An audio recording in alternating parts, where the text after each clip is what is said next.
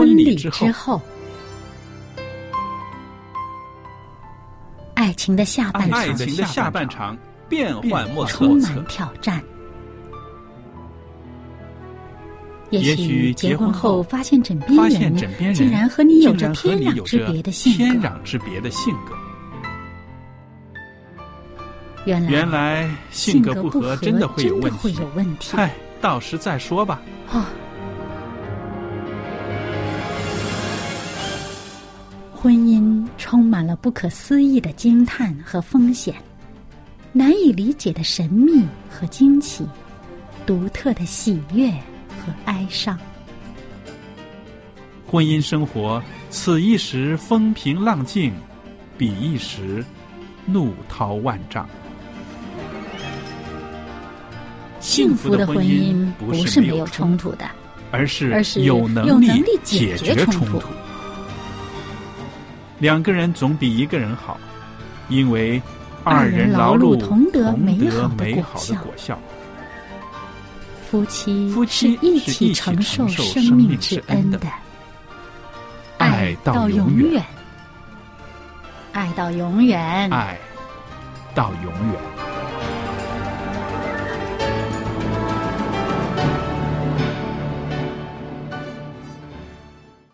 收音机旁边的听众朋友们，大家好！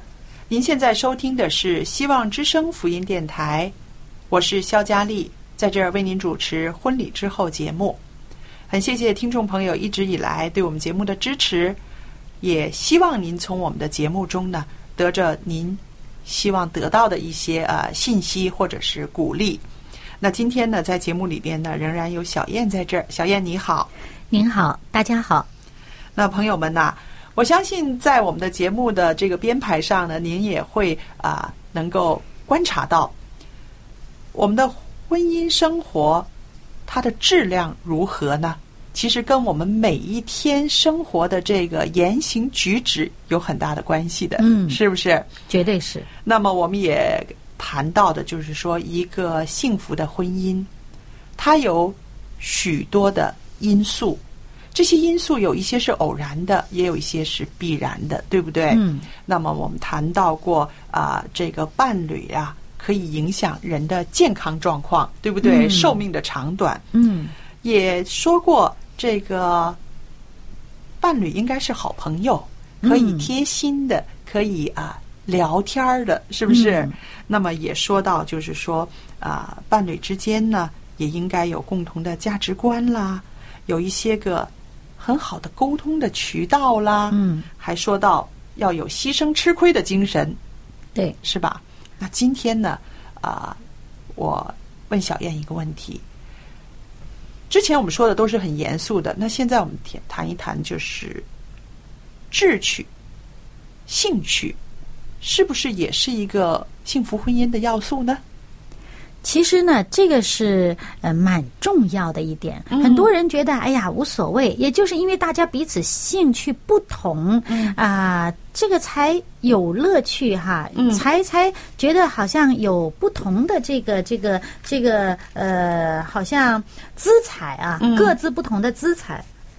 但其实呢，如果有共同的兴趣，它会更持久。是，原来啊，志趣相投，它也是幸福婚姻一个很基本、很基本的要素。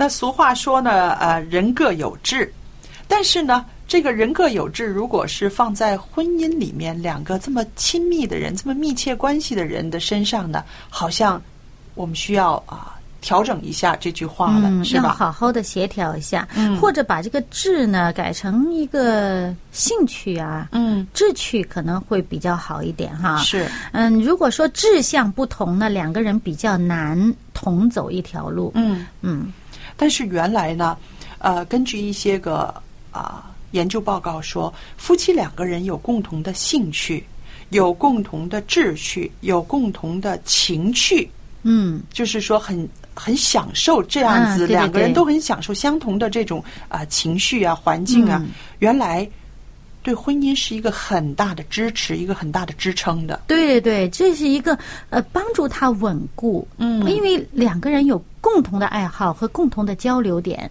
啊、是那么他们这样子的话呢，彼此之间会带来很多共同的。呃，乐趣和回忆。那么将来在这个呃呃年纪大啦，嗯啊，或者在某种呃这个体能各方面呃不知的情况之下，他有很多这个美好的记忆当中，是啊，可以找回很多很多呃呃支撑他继续往下走的力量。，嗯对。那我记得哈，在我们的教会里面，我们堂主任呢，他非常的啊、强调一点，他说：“我希望我们的教会呢是以一个家庭一个家庭为单位的。”嗯，那么当然不是每一个人都可以有那样子的啊、配偶一起来教会，带着孩子一起来。但是他说了一点呢，呃，让我们大家都是蛮啊、折服。他就是说，你知道吗？一个家庭来教会，有父亲、有母亲、有孩子。他说，这个宗教的观念在这个家庭里面会成为一种传统。嗯，那么可以再感染下一代。那如果有三个孩子的话，那可能至少有两个，将来又是带着一个家庭来的。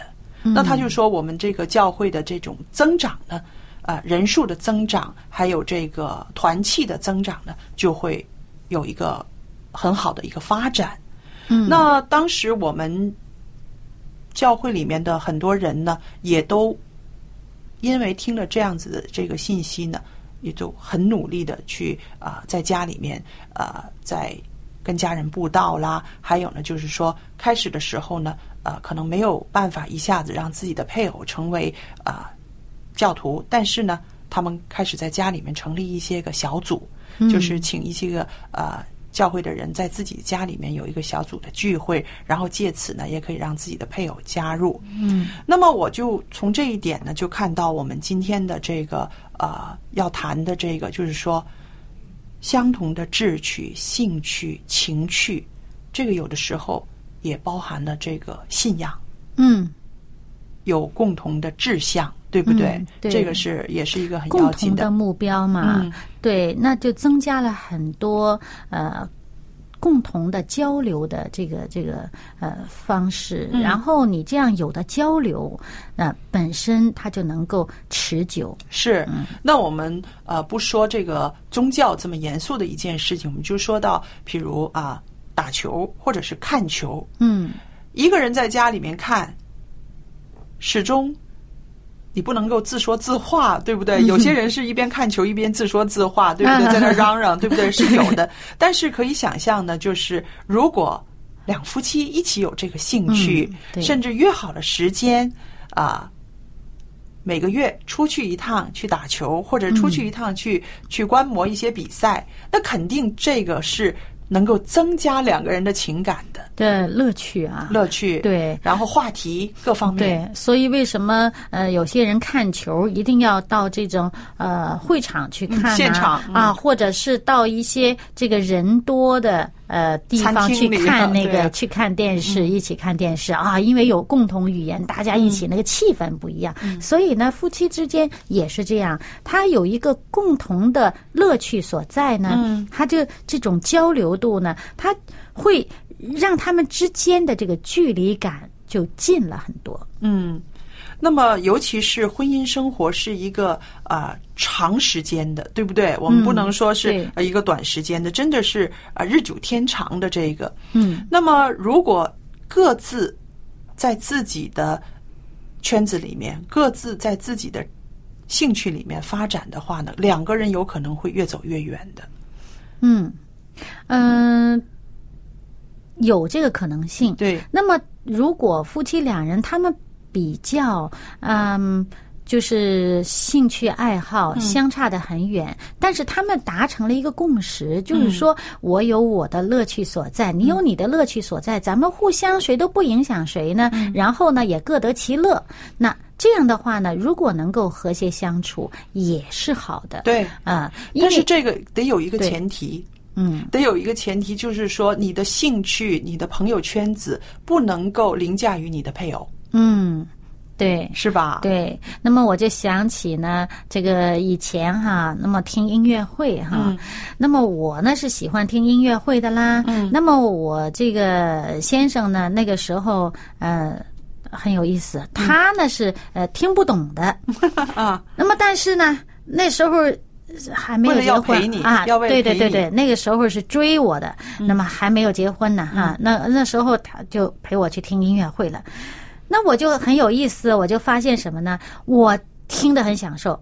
他的也很享受，为什么享受呢？他得出一个结论，因为那个时候这个你知道这个西班牙音乐嘛，这个这个前面有人跳舞，后面有那个乐师伴奏，它是分开的，但是同时都在舞台上。那伴奏的跟那个呃跳舞的同时都在台上，不是在台下的。嗯，好了，结果他就在那儿，他是在看热闹，看得很高兴。嗯啊，看着跳舞，看然后看后面后面乐师，然后最后他得了一个结论，他说什么呢？他说：“哎呀，我发现呢，这个。”这个乐师啊，嗯，他就他他来这么一句话，他说：“我发现这有音乐感的人呢，都光头，因为他也是头发少。啊啊呃，结果果然我这么一看，把我乐的，五个乐师在后面，啊五个乐师在后面有四个是光头，所以他看到的是跟你看到的不一样，对啊，不对，那他也有他的乐啊嗯。那么其实，那当时我从这次音乐会以后呢，我就很少再去音乐会了。嗯，那为什么呢？因为我发现跟他去音乐会呢，本身是比较浪费钱。为啥呢？因为他的乐趣不在那儿哈，他听不太懂，是他听不太懂。但是呢。我就发现他也在里面也有他的乐，只不过呢，不是我们期待的那种乐趣啊。对，那么所以就是他有他的这个这个感兴趣的东西去从事，比如说他喜欢呃呃去呃跟朋友里跟朋友那个聊天，嗯，很喜欢这社交。那么我对社交方面不是太那个感兴趣哈。那么。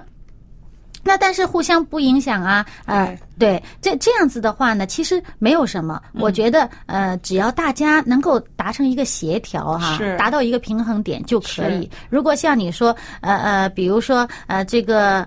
呃，你自己的兴趣爱好凌驾于你的丈夫之上了，那这个平衡点就就对就失去了，不不平衡了。那个这这样就会造成婚姻当中的问题。嗯，所以呃，我们现在总结一下，就是说，有共同的兴趣是最好的，对不对？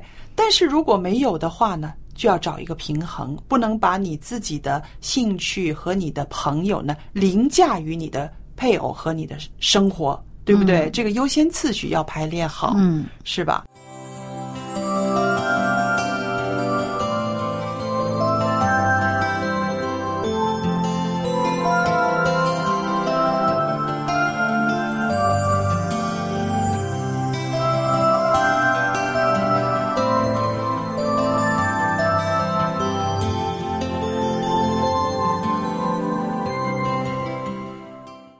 那刚刚呢，我们谈到的一点是说，夫妻两个人呢，啊、最理想的状态就是志趣相投，对不对？嗯对，这个是啊、让人很愉快的啊，有自己的兴趣，啊、非常的快乐。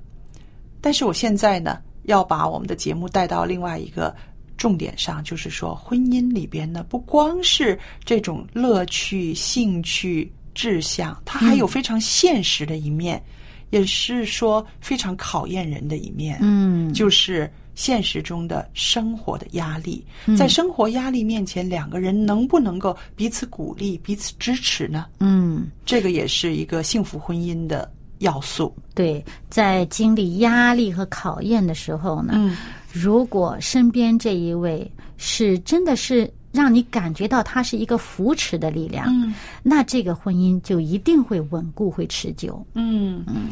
那我们说，这个婚姻不同于恋爱的非常显著的一点呢，就是婚姻就是得面对更多的现实生活的压力，还有接踵而来的问题，嗯，是吧？对，那么婚姻呢，可以说有的时候你会觉得啊、很繁琐，这种繁琐、这种烦的，让人觉得婚姻很乏味儿。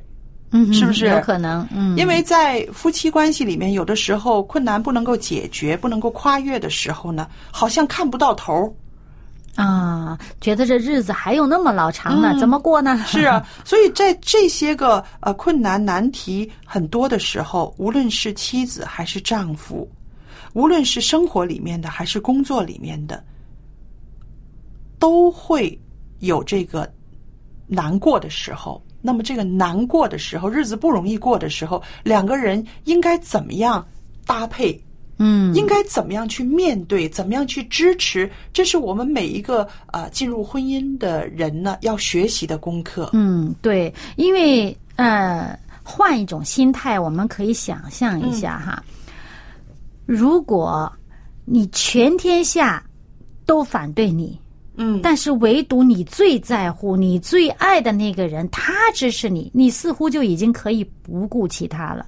你可以不去看全天下的反对，只要他支持你，嗯嗯。你就心里就觉得我够了，我已经有足够的力量，我可以再继续往下走。是，嗯，这个呃是很重要的一点。还有一点呢，我觉得呃伴侣之间彼此要支持着呢，我是觉得是没有人比你们两个人更能够知道对方的苦处。外边的人、父母、朋友，或者是你可以倾诉的对象，其实都不如你的伴侣更清楚你们当时的境况，对吧？照理说应该是这样的。嗯那么，因为这个有一个前提，就是彼此之间的那种了解度。嗯啊，他们俩人的之间的感情这么要好，然后他们之间平时倾诉的比较多，大家都明白对方的这个心理的状态。嗯这个时候，那当然最清楚了解你的感受的是你的身边的这一位。是可是，如果你们俩人之间平时并不是有这么多的沟通、这么多的了解的话，嗯那他真的不明白你的苦。嗯你可能到一个时候，真的会觉得我是孤立无援的，只有我一个人在苦苦的支撑。对，嗯所以就是说，这种苦呢是变得更苦了，是不是？对如果身边的人能够理解你，你们两个人一起去面对的时候呢，那我想，纵然这个环境没有变，但是心态上会不一样，对不对？就像这圣经上说呢，一个人跌倒，还有另外一个人扶着他啊，两个人就没那么容易跌下去。是，嗯，还有呃，三股合成的绳子。嗯是不是那种力量哈？嗯那个对力度哈？嗯这些都是我们其实，在生活里面呢是会经验到的。那我自己就在想啊、怎么样去帮助我们的伴侣面对困难？也需要一些技巧的，是不是？嗯不能够说啊、光在那儿瞎嚷嚷就是在帮助他了。呃，你努力啊，你那个呃，再进步一点儿，一定可以行的。啊，其实这种话某种情况下是增加了压力。对 对，所以我就是说啊，我们要做一个支持对方的一个伴侣的话，我们自己本身呢，也应该在心理上，在这个能力上，要有一些个啊，怎么说装备吧，一些预备才行。对对，嗯，自己其实心里面的力量呢嗯，是不应该软弱下来的，是你才能够撑得起来。对，那么当然不等于你心里的力量坚强，你外表就要很坚强。嗯嗯啊，因为在夫妻之间呢，这个外在呢，真的是一个柔和，一个一个一个安静的态度。那么是呃。比较更加有支撑力啊，那么但是你如果心里边也是这么软、这么弱的话呢，那你没办法成为对方的一个支撑。嗯。是，那我就在这儿要举一个例子，呃，其实是人常常犯的，就是一对夫妻，那么这个丈夫呢失业了，嗯。丈夫失业呢，当然一家子都会受影响了。那么这个太太呢也知道丈夫现在不容易，所以呢每次都想安慰他，可是呢有点拙口笨舌，不知道怎么安慰，嗯所以每一次呢就早上起来呢总是跟丈夫说啊、没关系，我为你祷告了，你加油就好了，你再努力一点就好了。嗯，其实是好意，是是说不到点儿上，说不到点儿上。到后来呢，有一次这个丈夫呢几乎痛哭了。他说：“你不要再说这个话了，你每一次说这个话，就好像我没有努力，嗯，就好像我没有加油。嗯嗯嗯嗯他说：“我比我我比你们所有的人更着急，嗯，我比你们所有的人呃更心慌。嗯，但是你每一次说这个话的时候呢，我都会觉得你好像打了我一巴掌一样。嗯所以我就在想啊，有的时候我们是好意，觉得为你加加油啊，告诉你我支持你，但是呢，你说出来的话正正是在打击他。嗯，因为你不知道他心里需要的那句是什么。其实你想说他需要的，你不知道他需要那句是什么。其实，在这种情况下，还不如别说不说啊。对，不说做一些实际的体的，贴的事情就好了，是不是？做一些体贴的，你给他祷告没有关系，静静的祷告，祷告不要变成他的压力，是不是？嗯嗯还有呢，就是在这个时候，他生活上的一些个需要，你要更细心的去啊、去安排，嗯，对不对？其实有的时候，男人在这个时候呢，还是很脆弱。是，他那个内心很脆弱，因为有的人他会觉得我这个外在的这些呃呃一些呃工作能力啊，嗯呃一些赚钱的能力啊，或者什么什么一些外在能力，他是一个他认为这个是衡量他的一个标准。如果他在这个这方面他没有让他自己觉得过得去的这么一个表现出来的话，他其实他内心是特别脆弱的，嗯。特别容易被击倒，嗯，所以我们作为这个妻子的呢，就是要小心处理，是。还有一样呢，呃，我自己就是很想在节目里面提出来的，小燕，就是说，在没有结婚之前，我们怎么样去能够观察，或者是呃，能够体验到我们谈恋爱的对象，他是不是在婚后也能够这样支持我呢？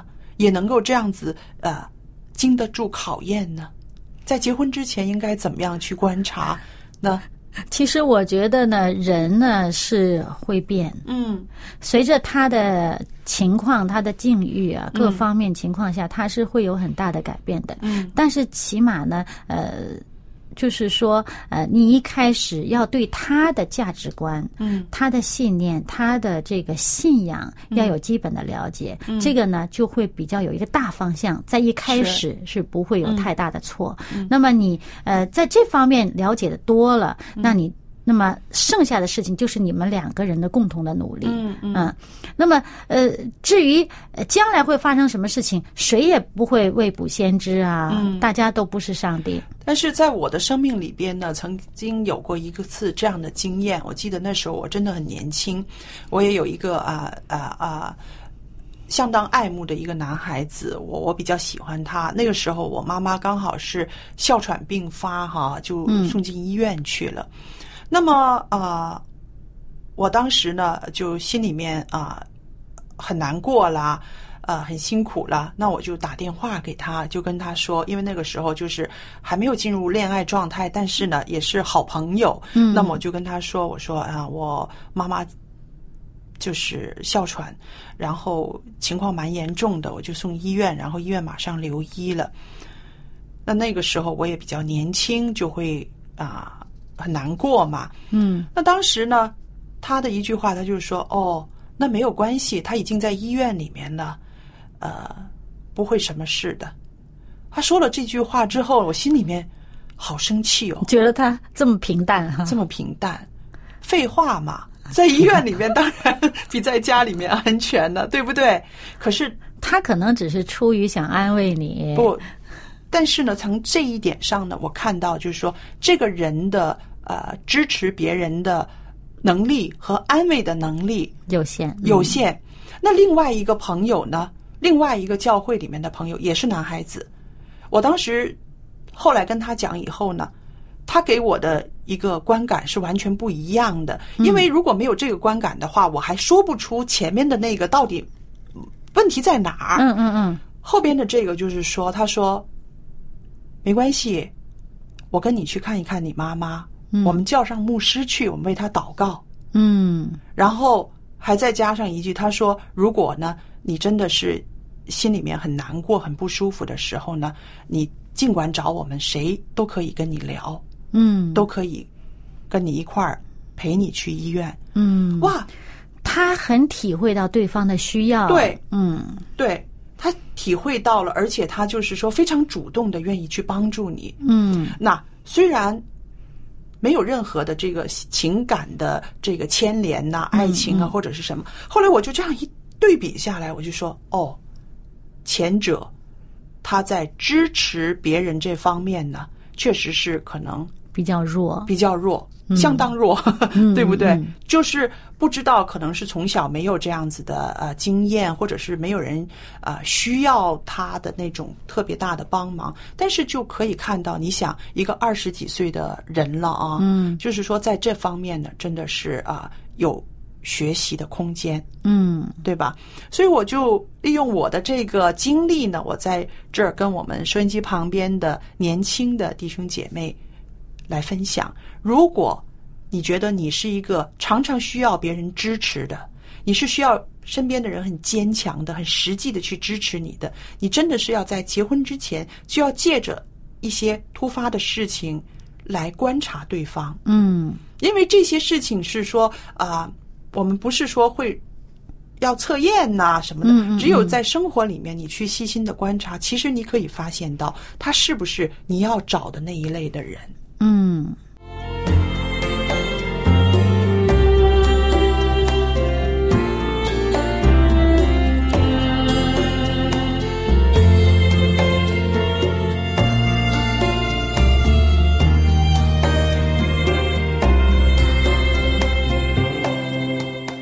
朋友们，那么我们婚礼之后节目这个时间呢，又来到尾声了。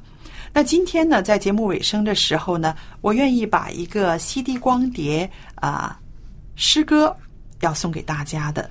那这个诗歌光碟的诗歌呢，是生命的内容，生命的内容是国语版的。